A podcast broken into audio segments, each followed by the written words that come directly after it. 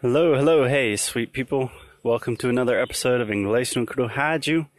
My name is Foster, and I am coming to you live from a park in Portugal. So, apologies in advance for all of the the nature sounds. No, actually, I'm not going to apologize for the nature sounds. The nature sounds are lovely. Anyways, this month on the podcast, we we are talking a lot about relationships. Um, Valentine's Day is coming up, so Alexi and I have been talking about romantic relationships and relationships more generally. So today, because it's just me, sorry guys, today is just you and me.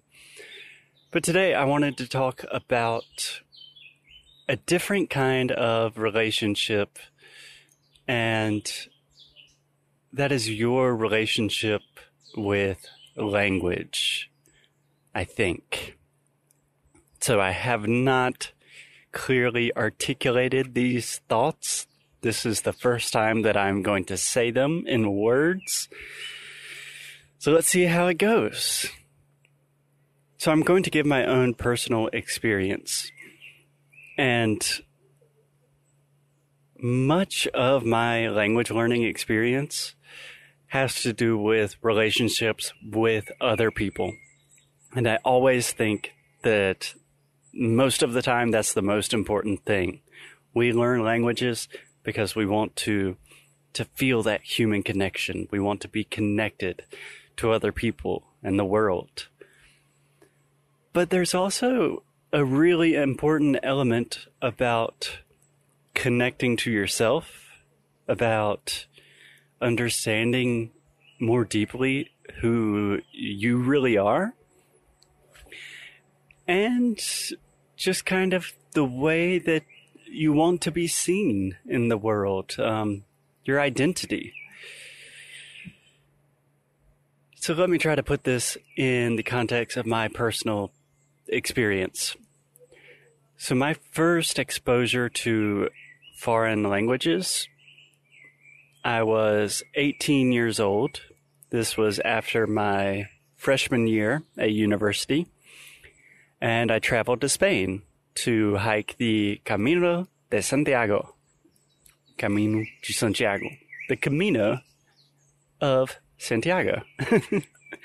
I don't know if I should say that in Portuguese, Spanish, or English.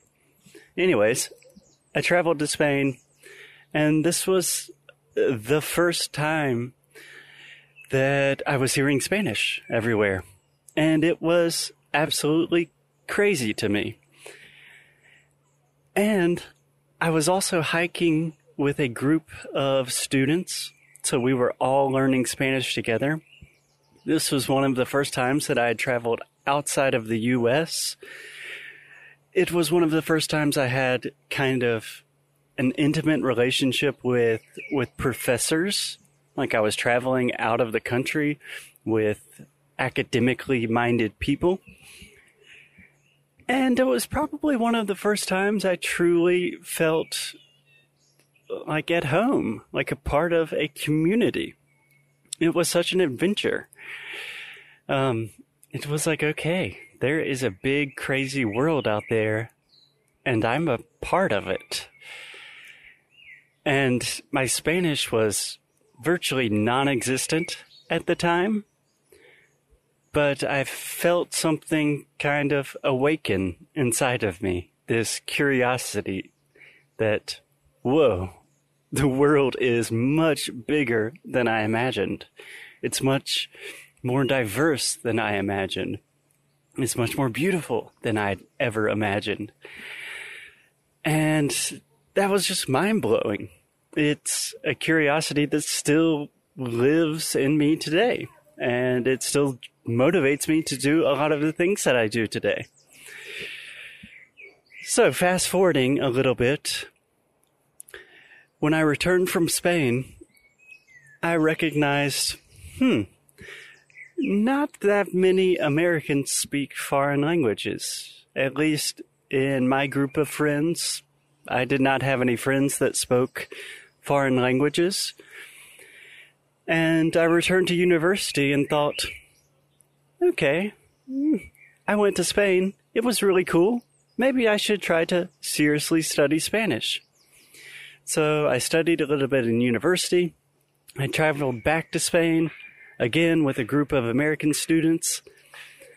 And this time I still had the curiosity, but I also had another element of this is something that can make me feel special. This is something that can make me feel unique. Like most of the students here, nobody is speaking good Spanish. Everyone's being kind of lazy. If I give a little bit of extra effort and I really try to connect with Spaniards and Spanish culture, that's going to change the way that I see myself. Um, in a real sense, it's going to change my identity. And it totally did. It completely did. And then, fast forwarding even more, when I began to learn Portuguese, I was studying at business school. And very quickly after beginning business school, I realized, oh, I'm not good at the business part. but it was an international business program. So we also had to learn a foreign language and travel outside of the country. So I thought, okay, pretty much everyone in this program is much better than me uh, in the business world. They understand these things, they enjoy these things, they like numbers and money, and that's just not really me. But I do like the language part. So this is another opportunity for me to express my identity, to gain kind of more perspective on life and on myself.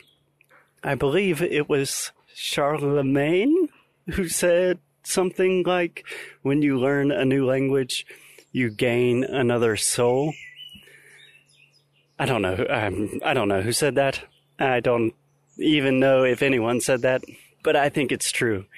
When you learn a new language, there's just a part of you that that wakes up and it feels amazing.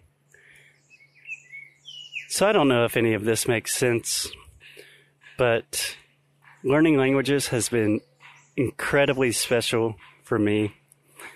It's very important for the way I see myself, my place in the world, my identity, my my value as a human is definitely connected to the languages I speak. So, relationships very very important but also the relationship that you have with yourself and the relationship that you have to your languages. Those are hugely important as well. Love you guys. As always, keep up the good fight and lose well.